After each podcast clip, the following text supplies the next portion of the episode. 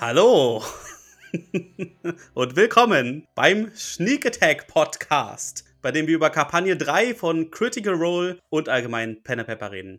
Mein Name ist Thomas und ich sage Hallöchen zu Reik. Hallöchen, Popöchen, Thomas. Willkommen, liebe Leute. Setzt euch zu uns in unsere Taverne des Tratsches, wenn wir heute auch wieder einmal über Episode 18 von Critical Role Season 3 reden wollen.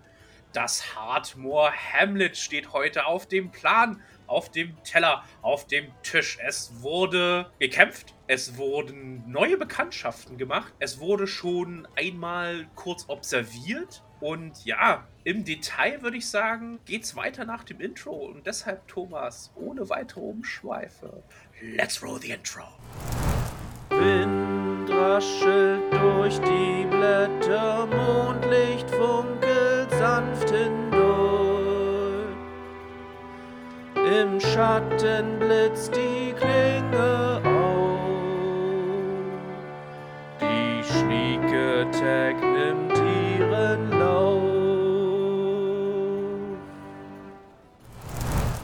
Und willkommen zurück. Woo! Ja, Ja, Leute, wir sind angekommen. Wir sind endlich im Hardmore Hamlet angekommen. Für die, die es jetzt nicht so ganz gerafft haben, das ist der Ort, wo wir die ganze Zeit hin wollten.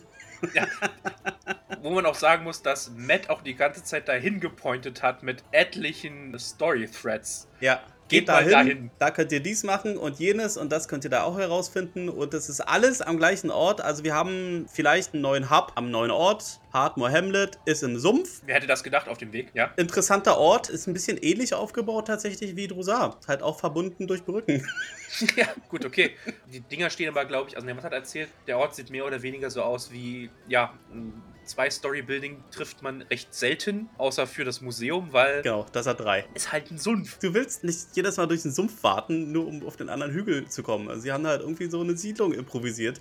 Ziemlich geil. ne? Ja. Und sonst ist da auch nix. Naja, zumindest erstmal nicht viel, ne? außer wie gesagt das Museum, was einen prekären oder interessanten Ruf unter den Einwohnern genießt, beziehungsweise deren Eigentümer auch. Zu Recht. Alles so eine Soße. Ich würde die gerne mal irgendwie ablästern hören, die Einwohner dort. Was die schon alles gehört haben über das Museum. Ne, das ist bestimmt so wie in jedem Dorf, ne, wo jeder jeden kennt und da kommt halt einer aus der Großstadt, hat sich da was gekauft und dann gucken sie ja, dann wird erstmal gelästert und hinter vorgehaltener Hand geredet. Also Und beäugt. für mich wäre das nichts. Ich bin ein Großstadtmensch, ich finde sowas ganz furchtbar. Was? Sumpf? Nee, Kleinstädte.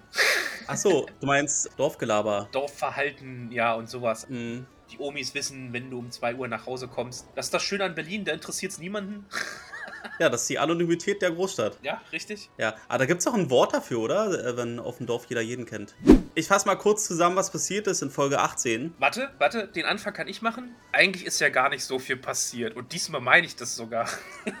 Danke. Du nimmst für die Worte aus dem Mund. Ja! Wie vermutet, haben wir mit einem Kampf begonnen. Ich hatte ja auch die Theorie, also wenn sie wollten, könnten sie sich auch einfach verziehen Mhm. und die Pflanze einfach Pflanze sein lassen. Äh, hat so nicht geklappt. Ja, also es wurde gekämpft, es wurde geschluckt, Ja, es wurde sich rausgeschnitten und letztlich wurde der Halm durchgesägt. Ja.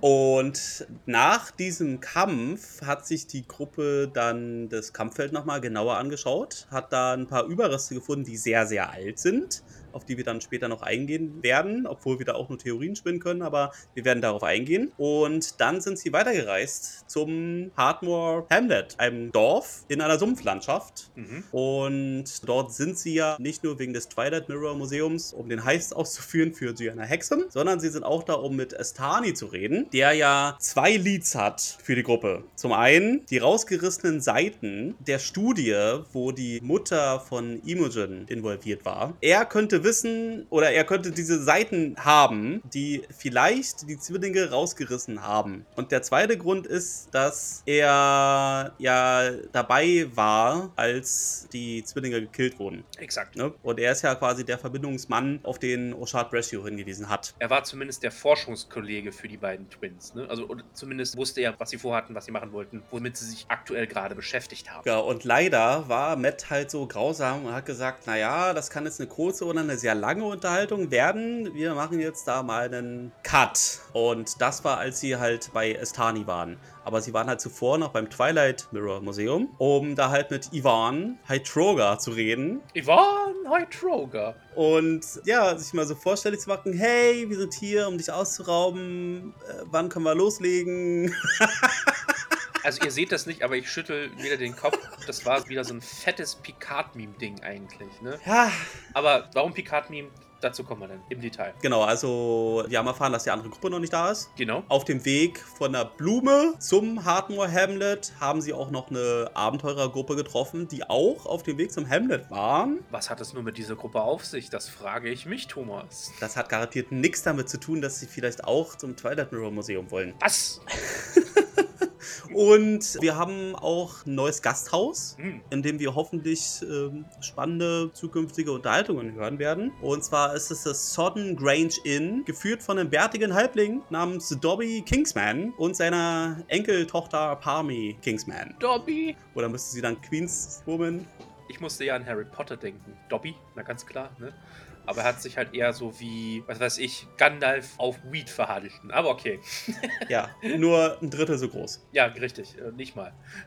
Und ja, das war's effektiv, ja. Also alle Pferde haben überlegt. Das ist cool. Also ich weiß nicht, was du so für einen Fetisch mit diesen Pferden hast. Ich habe kein. Nee, nee, nee, nee, nee. Es ist, es ist halt bekannte Historie der Gruppe. Du weißt das. Du hast die Kampagne 2 gesehen. Und ich weiß nicht genau, was in Kampagne 1 passiert ist. Aber es gibt eine Chronik der Reittiere, die sie so hatten und dann früher oder später einfach verloren haben oder einfach zurückgelassen haben.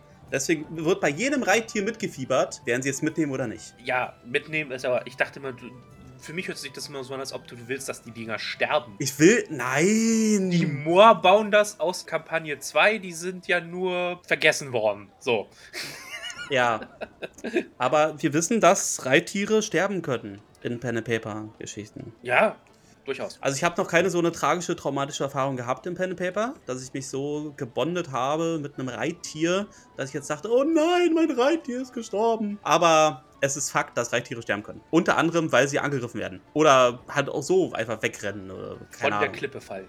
Von der Klippe fallen. Man kennt es. Man ja, kennt es. genau. Wer kennt es nicht? Aber die leben alle noch, also noch gibt es die Möglichkeit, dass sie tatsächlich das Pfandgeld zurückkriegen, wenn sie wieder zurückkehren. Das Pfandgeld für Reittiere, ja.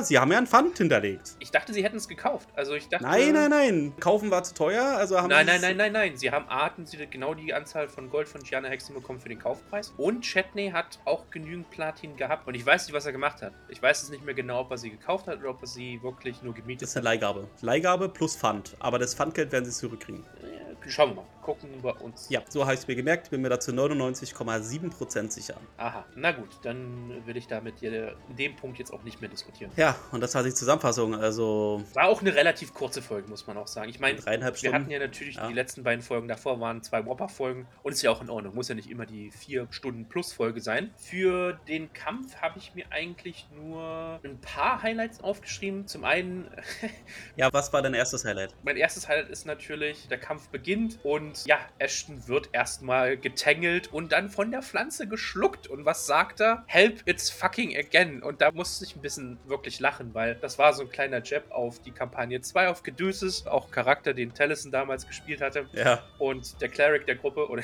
der eigentliche Cleric der Gruppe, Jester würde ich jetzt nicht mal als Cleric bezeichnen, sagen wir Heiler. Der richtige Heiler, ja, war halt eine Situation im Moor, wo sie halt kaum vorwärts gekommen sind und Caduceus ist halt immer stecken geblieben und dann hat er auch mal gesagt, help, it's again, in seiner tiefen, sehr zen-mäßigen Caduceus-Stimme und hier sagt er, help, it's fucking again. Ja, und diese Szene in Kampagne 2 halt war wie so ein Kieselstein, den du im Schuh hast. Das ist eigentlich so lästig. Also es ist irgendwie klar, dass du da jetzt durchkommst, aber musst halt aufpassen, wo du hintrittst. Und er ist halt immer wieder da reingelatscht, weil er keinen Reflex hat und er ist halt auch nicht rausgekommen, weil er nicht stark und nicht akrobatisch ist. Richtig, halt so. Ich meine, Ashton hatte das Glück, er ist stark und er hat sich auch dann aus diesem Maul befreien können mit einem Strength Saving Throw. Ja, da ist keiner sehr lange drin geblieben. aber Ich glaube, vier Leute wurden verschluckt von den sieben, oder? Ich weiß es gar nicht. Also ich weiß von Ashton und Lordner. Wer wurde noch geschluckt? War SCG nicht auch drin? Nee, ich glaube nicht. Also ich, ich habe mir nur aufgeschrieben, dass zwei verschluckt wurden. Ja. Ich meine, im Endeffekt ist es egal, weil wie wir schon gesagt haben, Ashton konnte sich befreien. Den zweiten Punkt, den ich mir aufgeschrieben habe, bevor die Inni losging, beziehungsweise es gab ja eine Inni in Etappen, weil manche Mitglieder der Gruppe ja noch geschlafen haben, als die Pflanze angegriffen hat. Und ja, fand ich ein interessantes Ding. FCG sagt dann zu Laura bzw. Imogen, ja, du kriegst ein D6, ich weiß nicht, ob es auf Angriffe war oder auf Schaden, weil wir gebondet haben. Also die Therapiesitzung, das war dieses Mind-Meld, Mind-Probe-Ding. Wenn FCG sich mit jemandem bondet, gibt er ihm halt dadurch den Vorteil eines D6s auf Angriff oder Schaden. Ich weiß es nicht mehr so genau. Ja, fand ich aber ein interessantes Ding, interessanter Boon. Vielleicht werden sich jetzt mehr Leute der Gruppe zur Therapiesitzung mit Dr. FCG unterhalten. Ja. Ja, das muss irgendwie an seiner Subklasse oder an seiner Domäne liegen. Mhm. Diese Fähigkeit klappt halt nur mit Leuten, mit denen du halt so bist, ne? Wenn du dich richtig stark connected hast. Na gut, also ich meine, der Mindmeld, enger geht's halt nicht. Ne? Also es geht halt körperlich vielleicht noch enger, aber geistig, seelisch, mental wage ich das zu bezweifeln. Ich glaube, dass er sie das mit Ashton auch hat. Kann sein. Aber sonst, Aber dann hat er es bisher noch nie gemacht. Also er hat diesen Bonus noch nie rausgeholt. vielleicht ist das eine neue Fähigkeit. Ah, das kann natürlich auch sein. Weiß ich nicht, ja. Aber auf alle Fälle interessante Mechanik, die da diese neue Subklasse oder die Domäne ist, glaube ich, neu. Mhm. Die äh, Empathie-Domäne. Ja, bin gespannt, was da auf zukünftigen Stufen noch so kommt. Ja, was da für Cracker-Scheiß noch draus werden kann, ne? Ja, Also fand ich ein cooler kleiner kleines Titbit wieder. SCG wieder mit äh, Support, mit Buffs, mit Enhancements für die Gruppe. Kein Kämpfer, obwohl er den Kill bekommen hat äh, in diesem Kampf. mit seiner Kettensäge. mit rauchender Kettensäge. Richtig. Ja. Jetzt spielen wir den Crazy Frog noch. Nee. Das war sein erster Kill tatsächlich. In der ganzen Kampagne. Ja. Ah, ja, gut. Also sein erster How do you wanna do it? Nice. Gönn ich ihm. Er hatte vorher schon kleine Viecher gekillt, aber keine großen. Ja, gönn ich ihm mit Pauken und Trompeten. Dann habe ich natürlich noch was aufgeschrieben. Ja. Und das Upgrade von Milo war natürlich dafür auch sehr wichtig, ne? Ganz genau, weil er sich, glaube ich, zuerst ran gegrappelt hat und dann gesägt hat oder irgendwie sowas. Ich weiß es nicht mehr so genau. Auf jeden Fall habe ich mir noch aufgeschrieben, dass, ja, da ist mir auch ein bisschen so das Herz wehgetan, weil auch hier habe ich eine sehr eine gute Parallele zu meinem aktuellen Charakter, weil Was? Ashton crittet zwar mit einem Angriff, aber würfelt dann so mies Schaden, dass dieser Crit im Endeffekt keine Bedeutung hat. Also mein Charakter in den letzten paar Sessions, die wir hatten, hat mein Charakter der Angriff hat immer getroffen. Ja, der Schaden hat aber, aber immer so im einstelligen Bereich. Ja, das ist immer sehr traurig. Und wenn wir irgendwie äh, in den virtuellen Tabletop-Systemen würfeln, dann wird ja meistens auch automatisch dann schon der kritische Schaden ausgewürfelt. Für Ja. den Fall, dass man das tatsächlich schafft, bestätigt. Und es ist dann halt so lustig, dass manchmal der kritisch ausgewürfelte Schaden irgendwie die Hälfte ist von dem, was der normale Angriff dann Ja. macht. Also wird Ja. halt dann, sind zwei verschiedene Würfe und es ist manchmal einfach so albern, ja. Aber Crit heißt halt auch, dass du triffst. Richtig, aber das Gute ist halt auch, der Würfelgott ist nicht nur den System nicht gewogen, sondern auch Taliesin mit seinem In-Real-Life-Würfeln. Und ja, ich musste so ein bisschen schmunzeln, weil ich konnte das exakt nachvollziehen, in welcher Lage er sich befand. Als er den Crit gemacht hat, gesagt, ja, Crit! Würfelt den Schaden und guckt erstmal auf seine Würfel und denkt, hm, ja, wie bin ich nur hierher gekommen? Ja, und jetzt stell dir das mal vor mit einem Charakter, der wirklich sehr, sehr niedrige Stärke hat oder was weiß ich, was da noch für ein passiver Bonus raufkommt. Wenn der halt auch noch super niedrig ist ja, und dann noch was abziehen oder null Bonus oder so, dann hast du da wirklich deinen Crit-Schaden von drei und fragst dich, was der Crit überhaupt wert war. ja. Also, ja, ich muss, wie gesagt, diese Szene konnte ich emotional nachempfinden. Auch mir Das ist wichtig, ja. ging das so. Da hatte ich einen Moment, wo ich gesagt habe, ja, Ashton, I know the feeling, I know the feeling. Und zwei Sachen habe ich mir nur noch aufgeschrieben, und zwar, dass Laura diesmal, she knows her shit. Sie hat nämlich einen neuen Zauber. Meinst du Twins? Ja, ja, den Twin Spell Mhm. für den Rock. Was war das? Katapult. Katapult, richtig. Und benutzt halt Katapultzauber. Meta-Magic darauf, weil es ja nur steht Objekt, ne? Und da musste Matt auch erstmal nachgucken, ob das wirklich so war. Aber ja, er musste sich dann geschlagen geben. Laura äh, hat ihre Zaubersprüche auf dem Kasten. Sie weiß, was sie damit machen muss und machen kann. Sie hat eine Lücke gefunden. Sie hat das System gegamed, richtig. Und da war Und auch er Matt zugelassen. ein bisschen beeindruckt. Und ich glaube, deshalb hat er das auch zugelassen. Weil ich glaube, intendiert war dieser Zauberspruch nicht, dass er in Tandem mit dieser Meta-Magic wirkt, so wie er im Endeffekt ausgespielt wurde. You gotta see the synergies. Genau, aber ich glaube, dadurch, dass Laura halt darauf abgezielt hat und genau wusste, was sie macht und Matt gesagt hat, ja, es war cool, Rule of Cool. Ja. Und es ist auch massiv, ne? Das Ding macht ja, glaub 5d8 Schaden oder so. Und wenn du es dann noch verdoppelst, Das hat sie halt verdoppelt boom, hat es einfach zwei Felsen, hat die Pflanze dann die Fresse bekommen, ja. Ja, und muss man in diesem Zusammenhang natürlich auch sagen, sie hat ja die Meta Magic benutzt und sie hat, wie gehofft, ja. hat sie die Wild Magic eingesetzt von ihrem neuen Accessoire. Und ich sag mal so, Lauras Charakter hat jetzt wieder blaue Haut. da fehlt nur noch die Hörner und der Schwanz und wir werden in Kampagne 2. Ja, Sie hat nämlich eine 23 gewürfelt in der Wild Magic Tabelle und das heißt, du kriegst eine blaue Haut. Ja, ja, aber war ganz nett. Sie hat es dann so ausgespielt wie, ach, wie ist denn das passiert und geht es überhaupt wieder weg? Werde ich jetzt ständig blau? Ja, aber zu dem Punkt wollte ich nur mal sagen, Spieler, know your shit. Es lohnt sich, da vorher auch mal das sich nochmal genau anzugucken. Oder wir hatten ja schon mal drüber geredet. Ja, seid nicht so wie Ashley. Seid wie Laura. Richtig, seid wie Laura. Wer halt einen Caster vielleicht auch zum ersten Mal spielt, der holt sich vielleicht ein, zwei Tipps von Freunden, die schon mal Caster gespielt haben, um halt einfach die Sprüche einzugrenzen und dann guckt sie euch mal wirklich genau an. Und vielleicht findet ihr auch das eine oder andere Loophole und euer DM sagt, ja, geiler Scheiß, äh, bin ich nicht drauf gekommen, wie du das einsetzt. Machen wir. Ich frage mich auch, wie sie dann irgendwie drauf gestoßen ist. Sind die dann so abends dann irgendwie so als Familie da, haben sie rumgesessen, oh, was habe ich denn eigentlich so für Optionen so mit den Zaubern? Und hey, guck mal, da steht, hm, kann man das eigentlich auch twinnen? Und dann Travis so, ja, pff, probierst du einfach mal. Ich meine, ja, genau. wenn du das raushaust und wenn es absegnet, hast du 10 D8 Schaden. Also ja. versuch es wert. Ne? Und der Sohn dann auch, ja, versuch's. ich glaube, ich weiß nicht, ob er sprechen kann, aber äh, vielleicht hat sie auch einfach nur nach Schaden gefiltert, hat gesagt, welcher Zauberspruch macht denn den größten ja. Schaden und wie kann ich den verdoppeln? genau. Vielleicht hat sie auch auf Reddit irgendeinen, ja. irgendeinen Beitrag gelesen. Absolut. Most abusive Damage Sheeting Skills in D&D 5. Most abusable Spell in D&D 5e, ja. Genau, genau, genau. ja, absolut. Ja, fand ich cool. Also, wie gesagt, Players know your shit und dann entstehen coole Situationen ich glaube, das war auch, glaube ich, der stärkste Angriff, den die Pflanze da, glaube ich, während des Kampfes abgekriegt hat. Ja, es gab ein paar Flammenangriffe noch, die haben auch noch ordentlich reingehauen. Von Fern, ne? Die halt. Äh, äh ja, nicht nur Fern, also jeder hat ja dann mehr oder weniger auf Flamme umgeswitcht. Hm. Und das hat dann ordentlich gut reingehauen, ja. Ich habe noch eine Frage an dich. Mm. Wegen der Hautfarbe jetzt. Prost. Und zwar frage ich dich, was denkst du, wie lange Laura bzw. Imogen diese Hautfarbe tolerieren wird? Ist die nicht schon wieder weg? Nee. Haben sie nicht noch gerastet? Ich weiß es nicht mehr. Die ist blau. Meine Vermutung ist, nach der Long Rest ist es wieder weg. Ist es nicht. Sie ist noch blau. Ja, aber haben sie denn schon, sind sie denn schon mal gerestet nach dem Kampf? Ich glaube ja. Also laut der White Magic Tabelle geht das auch nicht einfach weg. Du brauchst einen Remove Curse. Ach so, na dann. Also die Frage ist dann halt, wie schätzt du Imogens Charakter ein? Findet sie sich damit ab oder will sie das so schnell wie möglich wieder rückgängig machen? Keine Ahnung, weiß ich nicht. Also, wenn ich jetzt so das erste Mal sage, ich glaube, das spielt für sie jetzt erstmal keine große Rolle, da sie das jetzt erstmal nicht beeinträchtigt. Und vielleicht hilft ihr das auch, weil wenn Menschen sehen, lilane Haare, blaue Haut, halte ich mal lieber Abstand. Das ist ja für ihren Kopf ganz gut, wenn, wenn sie nicht oh. ständig belagert wird, weißt du? wenn sie so ein abschreckendes Potenzial wie Lordner entwickelt, das ist ja für sie vielleicht auch von Vorteil, wenn sie in Ruhe gelassen wird. Ja, das kann sein, ja. Sieht jetzt aus wie eine Avatar-Bitch. Bitch? Fandst du den Mit Film nicht gut? Du Avatar nicht gut?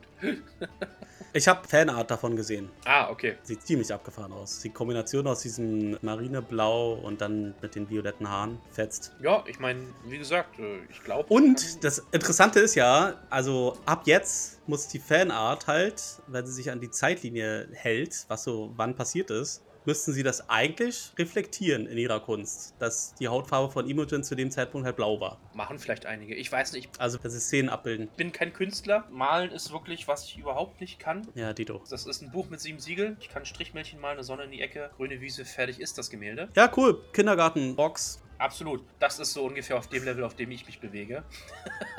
Wie gesagt, jeder, der das kann, ist für mich mindblowing. Auch so Leute, die es einfach nur, also ich finde es schon krass, die schauen sich das an und können das dann einfach vom Anschauen wiedergeben. Mit Hand, Papier, Stift. Ja, ja. Das ist krass. Das ist natürlich Praxis. Das ist, ja. das ist absolut krass. Also ich, wie gesagt, es ist für mich Zauberei, Magik. Musik.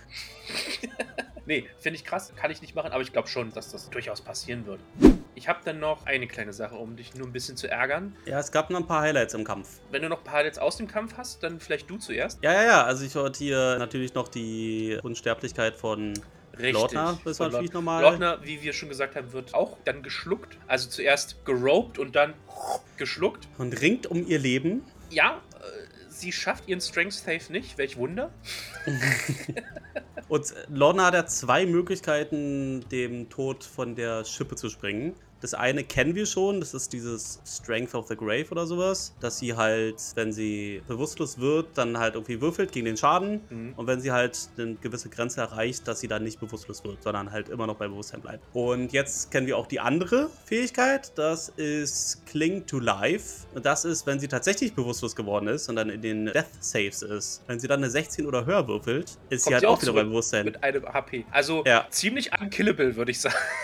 Das ist schon ziemlich geil. Also es gibt so zwei Mauern, äh, die da eingebaut sind, die andere Charaktere halt nicht haben. Das stimmt. Und finde ich geil. Aber ich meine, obwohl ihr Charakter ist ja wirklich darauf ausgerichtet, im Hintergrund zu Spell-Snipen. Zu debuffen und zu Spell-Snipen. Das ist ja eigentlich, Ja. so sehe ich sie im Kampf eigentlich, als ihre Rolle. Aber kannst du es ja halt auch nicht immer verhindern. Na, das ne? stimmt. Siehe die Pflanze, die sie halt gerobt hat und dann verschluckt hat. Na, die werden fasziniert. Genau, auch Ja. der Kampf gegen die Wand war ja genauso. Da war sie auch eigentlich Frontline-Kämpfer und wurde da, rang da auch kurz mit dem Tod, ne? Genau, entweder kommen halt die Ranken und ziehen dich ran oder du wirst halt fasziniert von irgendeiner Blüte und läufst halt dahin. Gut, dass du es nochmal sagst, das hatte ich mir noch aufgeschrieben. Wir Was hatten denn? auch wieder im Kampf Gedankenkontrolle. Das ist irgendwie so ein Thema in dieser Kampagne, habe ich Naja, so ein das ist so eine Gefühl. Faszination, so ein Faszinationseffekt. ja, Faszination, aber trotzdem wurde jemand wieder kontrolliert dadurch. Ja. Und ein Spieler musste halt einen anderen Spieler wieder angreifen. Wir hatten das mit der Shade Mother. Oh, hatten wir das? Hä?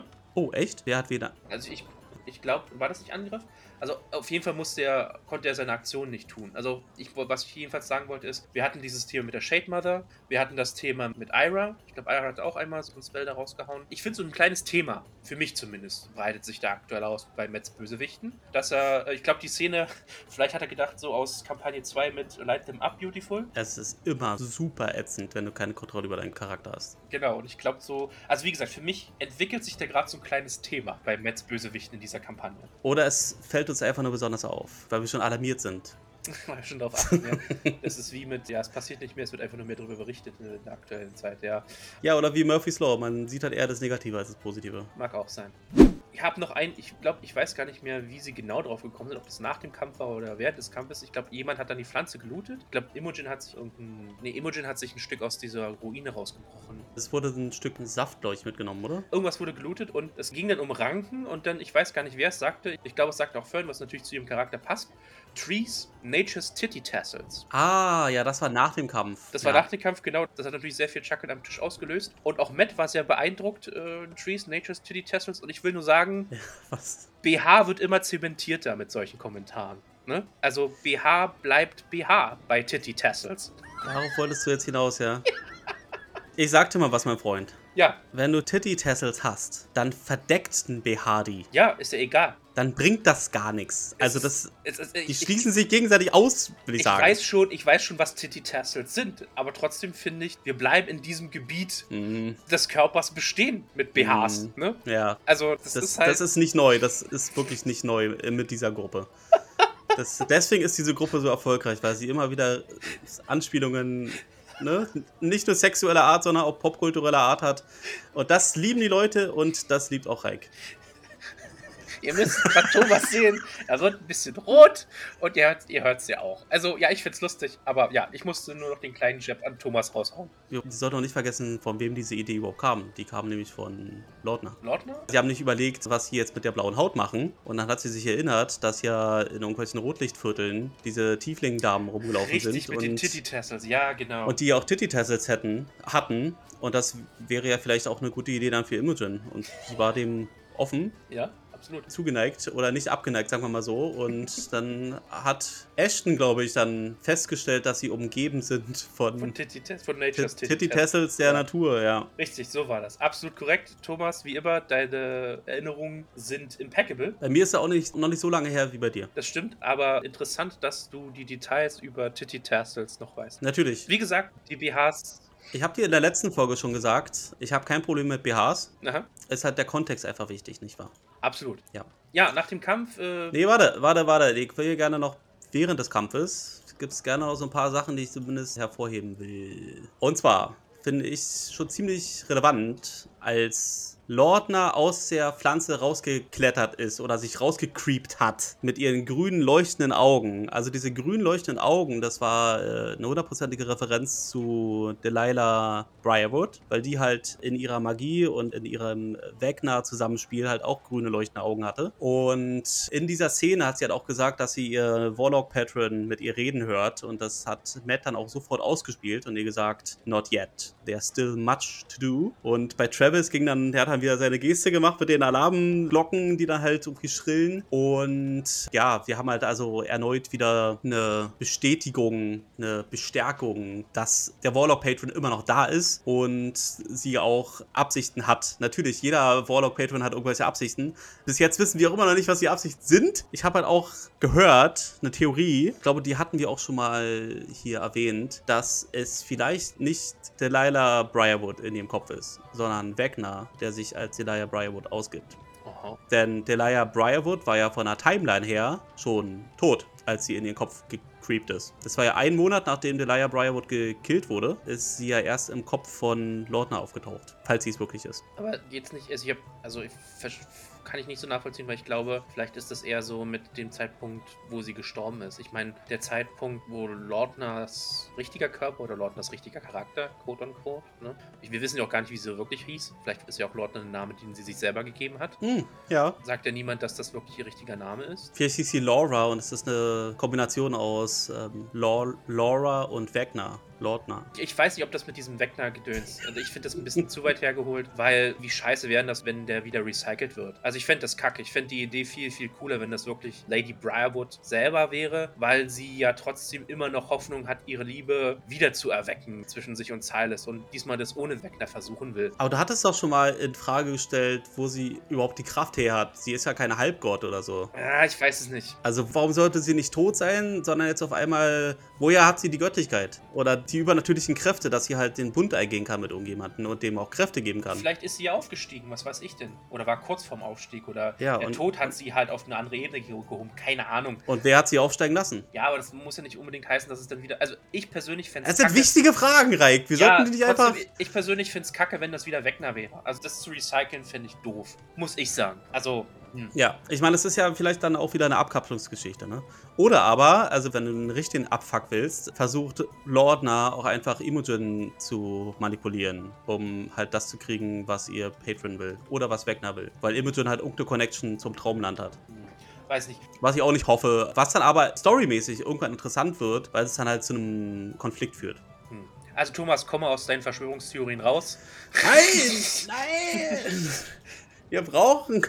Lies nicht immer alles, was es gibt und nimm nicht immer alles für bare Münze. Aber irgendwie muss ich mir doch Nostradamen. Äh, Ja, aber das machst, du, das machst du durch deine eigene Gedankenarbeit und nicht, dass du. Aber ich habe das, ich hab das durchdacht und ich, äh, ich finde das jetzt nicht total weit hergeholt. Es ist im Rahmen des Möglichen. Ja, gut, okay, gebe ich dir, aber ich finde es trotzdem kacke, wenn Ragnar einfach wieder recycelt wird. Weil das ist dann hart unkreativ. Sorry. Wir sollten auch über plantdick.com reden, kurz. Ist mir total entfallen, muss ich ganz ehrlich sagen. Okay, also bevor FCG die Pflanze absägt, in einer Runde vorher oder so, kündigt er schon an, dass er jetzt irgendwie die Pflanze angreifen will oder whatever. Und er redet halt über die Pflanze, als wäre es ein Plant-Dick. Und er macht dann halt so eine künstlerische Pause, die Matt dann unterbricht, indem er sagt .com. Und dann wartet er noch ein bisschen und sagt dann, Leute, Geht nicht auf diese Webseite, ist eine ganz schlechte Idee. Und ja, Thomas, wie ich bin, bin ich natürlich auf diese Webseite gegangen, plantdick.com, weil ich wissen wollte, was hat es damit auf sich? Gibt es da irgendwelche Schwänze von Pflanzen? Gibt es da Pflanzen, die wie Schwänze aussehen? Ich weiß, dass es das gibt, aber ich wollte wissen, was hat es damit auf sich? Und jemand, ein Kritter, hat tatsächlich diese Domäne gesichert, hat dann eine Website draus gemacht und gesagt, Leute, ihr sollt doch hier nicht hingehen.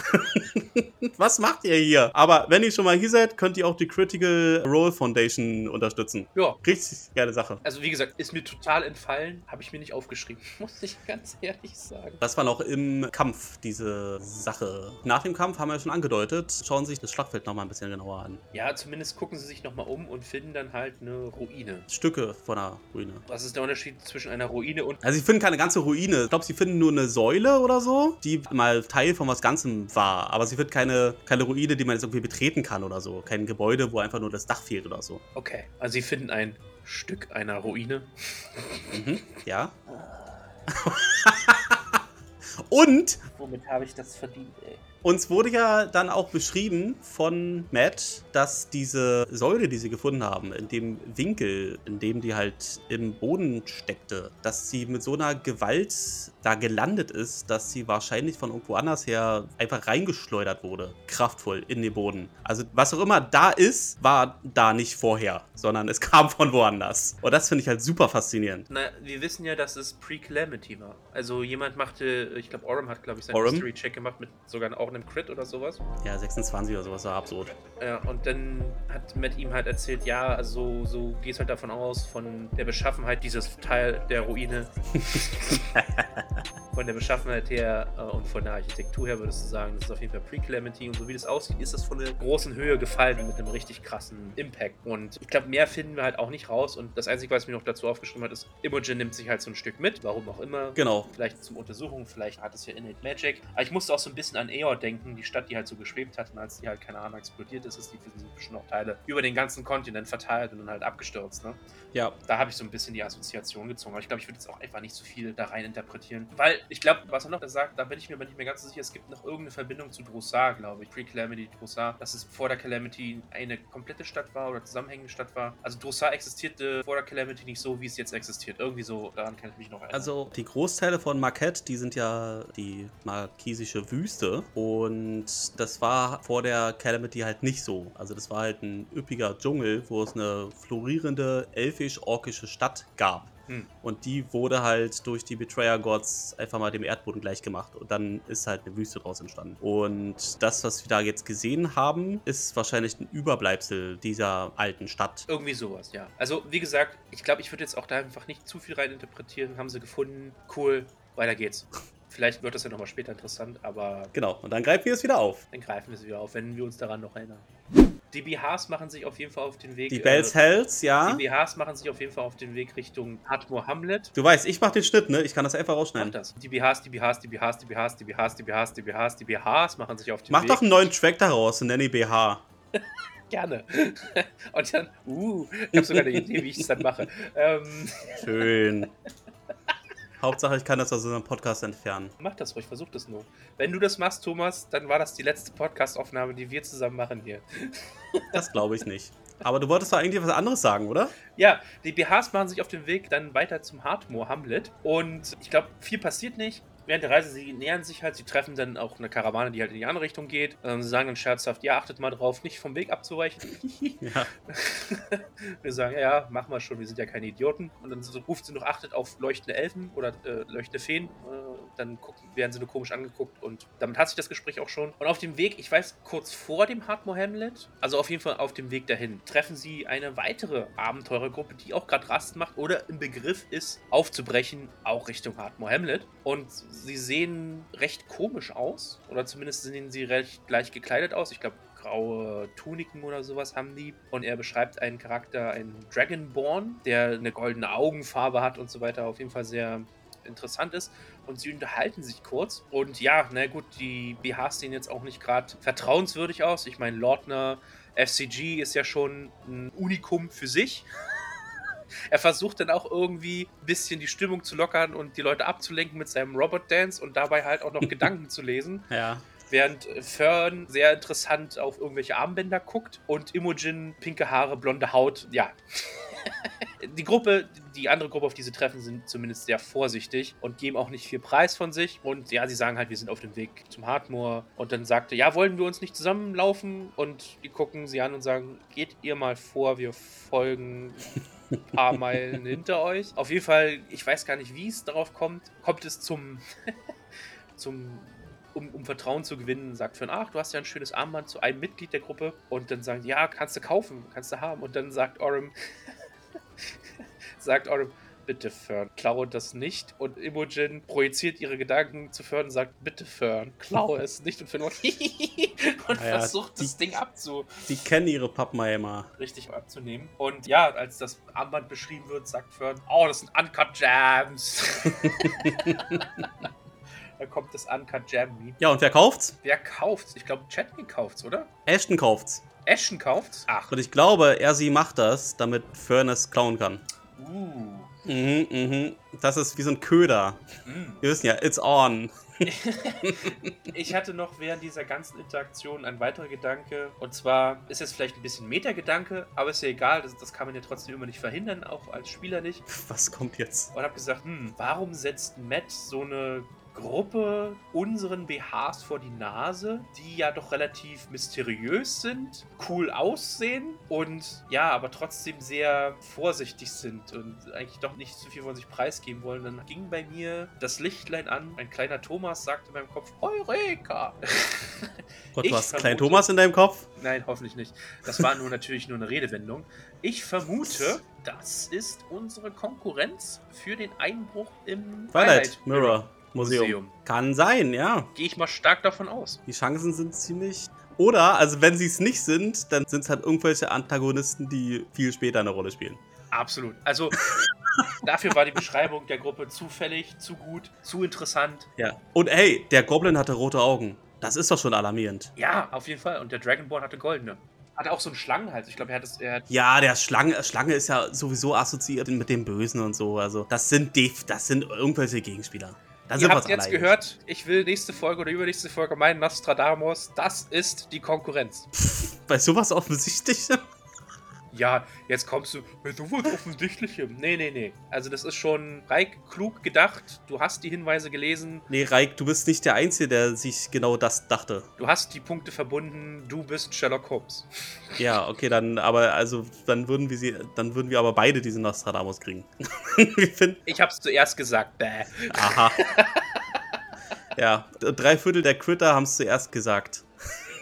Gar nicht wahr. Das ist, das finde ich. Also ich lese zumindest keine Theorien in irgendwelchen Foren. So.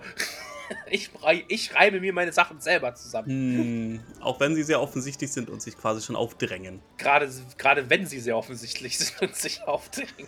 Also ich sag mal so, also ich finde die Errungenschaft, wenn etwas ein bisschen fernliegend ist, es sich dann aber trotzdem bewahrheitet, viel größer. Mhm, absolut. Das sagt übrigens derjenige, der immer noch nicht ganz ausschließt, dass Lord E in Wahrheit der Big Bad Evil Guy ist. Ja. Ich sag dazu einfach nichts. So. Lächeln und nicken. Die Gruppe kommt ja dann im Hardmore Hamlet an. Richtig. Auf jeden Fall. sagt sie, okay, wir wollen keinen Stress. Wir gehen schon vor. Tschüssikowski. Die Wachen lassen sie zum Glück durch. ja, sie holen sich auch nochmal Rat, was es denn eigentlich so Spannendes gibt und sagt er, Dude, das ist das Hardmore, Alter. Da ist der Platz, da ist das Hotel und da ist das Museum. That's it. Der Rest ist Sumpf, also. Ja, der Rest ist Sumpf. Was wollt ihr hier überhaupt? Wie seht ihr überhaupt aus? Was wollt ihr überhaupt hier, ne? Also alles valide Fragen. Absolut valide Fragen. Ich als Stadtwache schieß mich tot hier, wo sich Fuchs und Hase gute Nacht sagen, würde genauso reagieren, wenn da plötzlich, ja, so farbenfrohe Menschen auftauchen. ja. Genau, also die Gruppe sagt, alles klar, wir geben unsere Pferde ab, bezahlen da noch, ich glaube für eine Woche bezahlen sie oder sowas, ne? Oder für drei Tage, ich weiß es nicht mehr. Das ist ja auch noch sehr interessant, ne? Sie wollen es für eine Woche haben und ihnen wird gesagt, ein Silber pro Pferd pro Nacht. Ja. Und Laura hat mit fünf Tagen gerechnet. Also fünf Arbeitstage. Weil es halt, weil's halt Arbeitstage sind. Und dann haben sie ja halt auch in den Witz gemacht, dass es ja Business Horses sind und äh, die natürlich nur fünf Tage arbeiten und nicht sieben. Auch nur fünf Tage Futter, ja. Also waren es dann 25 oder waren es dann 35? Man weiß es nicht genau. Ich weiß nicht, was sie gezahlt haben letztlich. Ich glaube, das wurde auch nicht aufgelöst. Aber ich würde mal ganz stark vermuten, dass es wirklich die sieben Tage waren. Aber ja, da kann man mal sehen, wie stark man in so einem Trott ist, ne? Wenn man halt nur schon in Arbeitstagen denkt, ey, wie krass, ne? ist das denn? Das ist richtig ja. krass. Ich war total überrascht, dass sie da auf einmal so eine Kalkulation jetzt anstellt, ne? Und, und wo, womit sie jetzt hadert, ne? Und dann kam das halt raus, dass sie mit Werktagen rechnet. Ich sage, Laura's Vex is showing, ne? Wie immer. ja. Aber ich habe mich halt auch gefragt, okay, sie kalkulieren, dass sie jetzt hier eine Woche bleiben, aber warum? Denken sie, dass sie so lange bleiben? Naja, je nachdem, was A bei Istani rauskommt. Ja. Das kann ja natürlich auch noch ein bisschen weiter. So habe ich gedacht. Und vielleicht dachte ich, das war der Plan, okay, wir machen ein bisschen Reconnaissance, wir machen ein bisschen Aufklärung im Museum, bevor wir uns vorstellen und sagen, let's go. Ja. War meine Idee. Ja, nee. Mein, und war auch mein. Das wäre viel zu einfach, Reik. Hallo? Von dem, was die, Wie was die Gruppe bist du denn, Alter? eigentlich machen, machen sollte, machen kann und was am sinnvollsten wäre. Aber wie immer, der offensichtliche Weg wäre ja zu einfach oder beziehungsweise würde ihnen ja einen Vorteil verschaffen und das macht ja keinen Spaß. Weil was passiert im Endeffekt wirklich? Sie gehen halt zur Taverne, wie hast du sie genannt? Das Gasthaus heißt Sodden Grange Inn. Sodden, was? Grange. Grange. Sodden, Sodden Grange Inn. Yes. Sie treffen halt den sehr knuffigen Inhaber mit Dobby. Ja, den Halbling, den bärtigen Halbling Dobby Kingsman. Richtig, und beschließen, ach, lasst uns, komm, lasst uns einfach, also der gibt noch ein bisschen Informationen über das Museum Preis. Sagt, ihr wollt zu dem Museum, der Typ ist schon super weird, Alter, was wollt ihr bei dem überhaupt? also er sagt das natürlich nicht so, aber der Duktus oder die Intention, was er damit rüberbringen wollte, Ja. trifft es schon ganz gut. Und wir wissen ja dann auch warum. Also, also als Matt dann angefangen hat, Yvonne Hytroga zu beschreiben, dachte ich mir, okay, du passt hier definitiv nicht rein. Ja. Was ich mir aufgeschrieben habe, als äh, Matt äh, Yvonne Hytroga beschrieben hat, ich habe geschrieben, er sieht aus wie ein Discount Doctor Strange.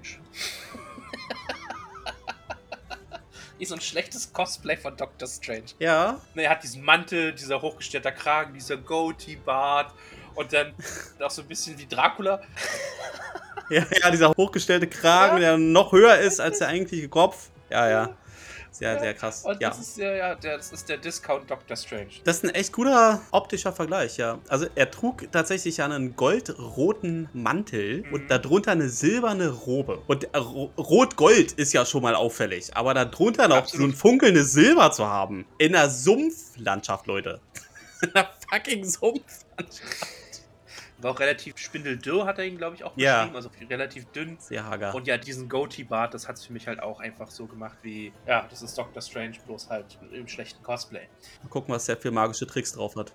Auf jeden Fall dachte ich so, okay, was macht die Gruppe? Die Gruppe legt sofort die Karten auf den Tisch, weil was passiert? Eigentlich wird ihnen angeboten, er ist total überwältigt und freudig. Business Mode. Ja. Ja, Gäste, wollt ihr nicht eine Führung? Und ich sage, ja, haltet die Klappe, sagt einfach ja und cased das doch schon mal aus. Wo sind Eingangspunkte? Gibt es vielleicht ein Alarmsystem? Was weiß ich, ne? Ist das offensichtlich? Wie viele Wachen gibt es? Wie viele Gebäude? Wie viele Türen? Müssen wir aufbrechen? Und was ich mich so frage, das Szenario, also wenn wir das so gemacht hätten, ja, wohin hätte es denn geführt? Denn wir erfahren ja dann tatsächlich, nachdem Ashton so schlau ist, zu erklären, dass sie hier sind, weil Es gibt zwei Gründe.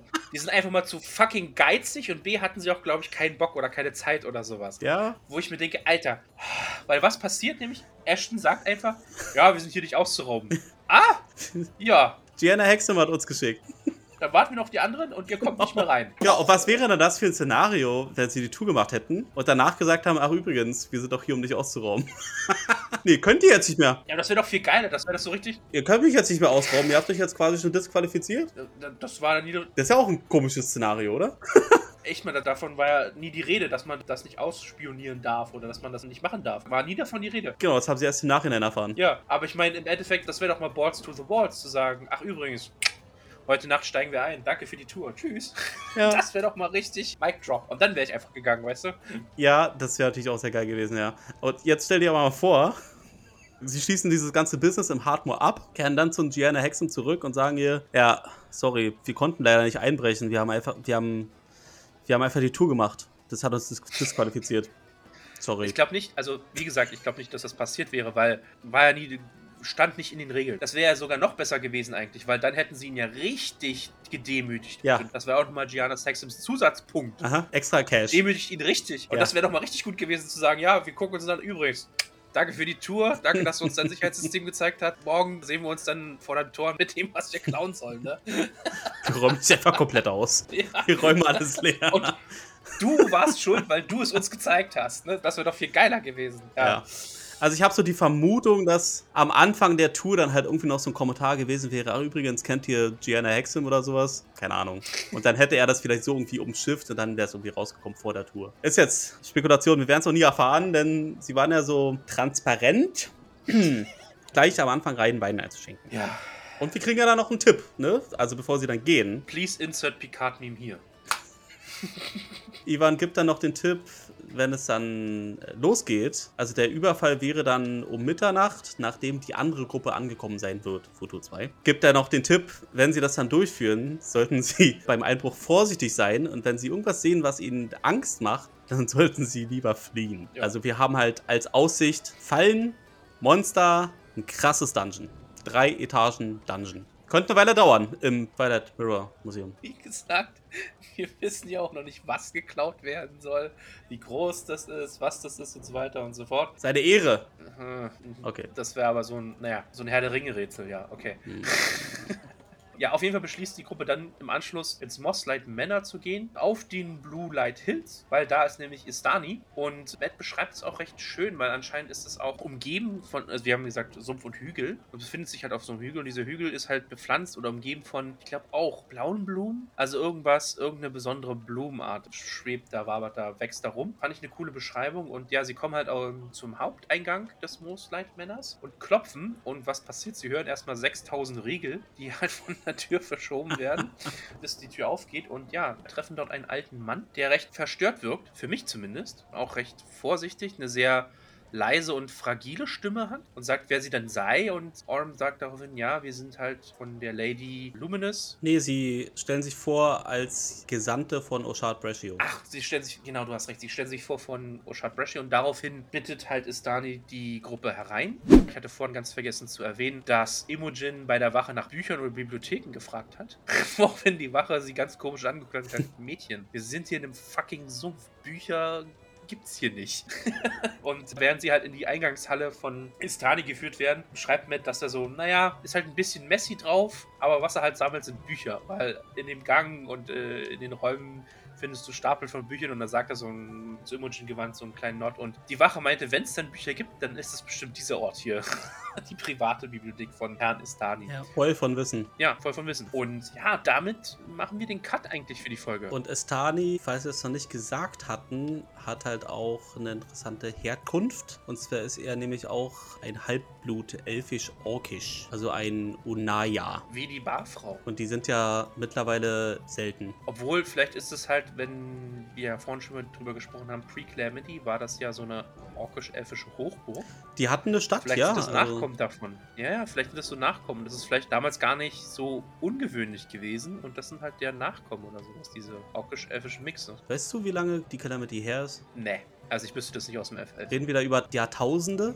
Ich glaube Jahrhunderte. Ja, genau. Aber ich finde es immer wieder faszinierend, wenn dieses Volk halt ähm, auftaucht, erwähnt wird, weil Mm. das halt so, so eine krasse Kontraste einfach sind, ne? Von diesem edlen Elfentum und dann halt der Rauheit von Orks. Dass sie sich, also, was ist da irgendwie, also das kann ja dann nur passieren, wenn man sich tatsächlich irgendwie in der Stadt aneinander gewöhnt hat und dann sieht, okay, es sind halt auch ganz normale Leute so, dass man sich so halt einfach annähert. Aber so auf den ersten Blick denkt man sich ja, dass da überhaupt nichts sie verbinden kann. Ja, auf jeden Fall. Bin fasziniert von dem Volk, das Matt sich da ausgedacht hat. Definitiv. Ein cooler Flavor. Was anderes mal wieder. Ne? Ja, Ja. ich finde schade, dass das im, im Pathfinder-Regelwerk nicht gibt. Da gibt es nur halb Orks, aber das ist halt halb Mensch, halb Ork. Guter Punkt.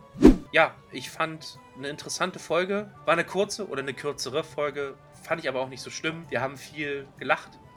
es gab viele Anspielungen. Und es ist eigentlich, ich würde es eher als, nicht als Filler, aber vielleicht als Setup-Folge verstehen. Oh ja, Aufbau. Wo halt Ja. vieles aufgebaut wird, wo sie halt wieder einen neuen Ort kennenlernen, der eigentlich nicht so groß ist, aber gut, okay, that's life. Und ja, jetzt warten wir darauf, was als erstes passiert, ob wir halt zuerst den Luminous Twins und Estani Weg folgen oder ob wir halt gleich in den Heist gehen und da unsere Shenanigans in der nächsten Folge aufwarten können. Das macht keinen Sinn, aber ihr wisst, was ich meine. Ja, ja, ich weiß, was du meinst.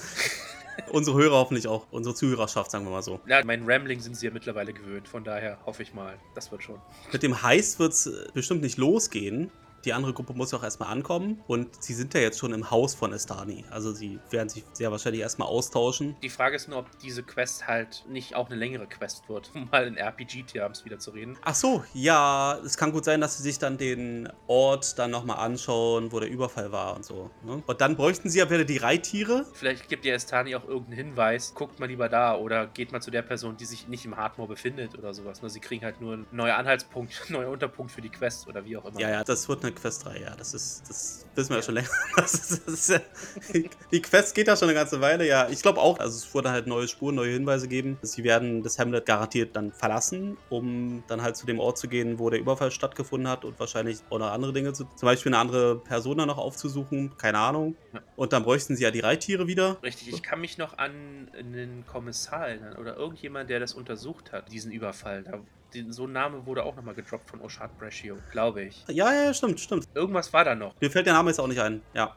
Mhm. Da wird dann Estani vielleicht auch noch drauf hinweisen, ja. Exakt. Und dann wahrscheinlich, ja, mal gucken, wie. Wie es ja. weitergeht. Aber Matt meinte schon, die Chance ist groß, dass der Heiß dann halt dann schon anfängt in der nächsten Folge, die ja nächste Woche ist. Diese Woche ist EXU und nächste Woche ist dann wieder eine neue Folge. Absolut korrekt. Genau, und nächste Woche haben wir dann zum ersten Mal hier die, äh, die Begleitshow, wo sie ja dann endlich mal ein paar Character-Insights geben. Also da freue ich mich ja wirklich schon sehr drauf. es sind vier Leute am Start, also ich hoffe, die reden dann eine Weile oder sie stellen interessante Fragen oder so. Also ich fand die Folgen von, wie hieß es denn, Talks Machina. die fand ich immer sehr erhellend und schön. Habe ich mir nie angeguckt, muss ich ganz ehrlich sagen. Naja, Weil ich mich auf meine eigenen Schlussfolgerungen verlassen. Äh, Um auch mal wieder diesen Kreis zu schließen. okay. Ja, ja, ich Ja, mir nichts. ähm, ja, Begleitmaterial, Chat, Community, bla bla, Character Insights. Nee, Nee, das äh, ich nehme nur das rohe. absolut. Ich bin der Purist. Genau. Der Twitch-Stream, sonst nichts. Ähm, nee, Ja, Leute, und wir werden nicht über Exandria Unlimited reden in der nächsten Folge und wir werden auch nicht über den äh, Tiny Tina Wonderland One-Shot reden, der ja diese Woche auch stattfand. ja, Also nächste Folge von Sneak Attack, ganz normal, Episode 19 von Kampagne 3. genau. Wir haben auch einfach keine Zeit für all anderen Scheiß. Genau. Wir machen das aus reinem Jux, aus Spaß und Dollerei und weil wir das machen wollen. So, wir werden auch nicht dafür bezahlt. Es sei denn, es findet sich ein Sponsor. Nee, lassen wir das. Ähm, Alles Geld, was wir einnehmen würden, können wir dann direkt an Critical Role geben, wegen Markenschutz. absolut. Deshalb sind wir hier Non-Profit. Was Leute gerne ignorieren im Internet so, aber egal. Lass uns da nicht. Wir sind ja ehrlich, wir sind ja lawful good hier in unserem Podcast Ich. und deshalb sind wir auch ehrlich. Leute, das war Episode 18 aus unserer Sicht, aus Sneak Attack Sicht. Vielen Dank, dass ihr auch wieder reingeschaut, reingehört habt. Ich hoffe, äh, ihr habt mit uns gelacht. Vielleicht habt ihr auch konträre Meinungen zu dem, was wir heute hier geäußert haben. Ab in die Kommentare. Absolut. Und wie immer, mögen euch die Würfel gewogen sein. Macht's gut. Ciao, ciao. Tschüssi.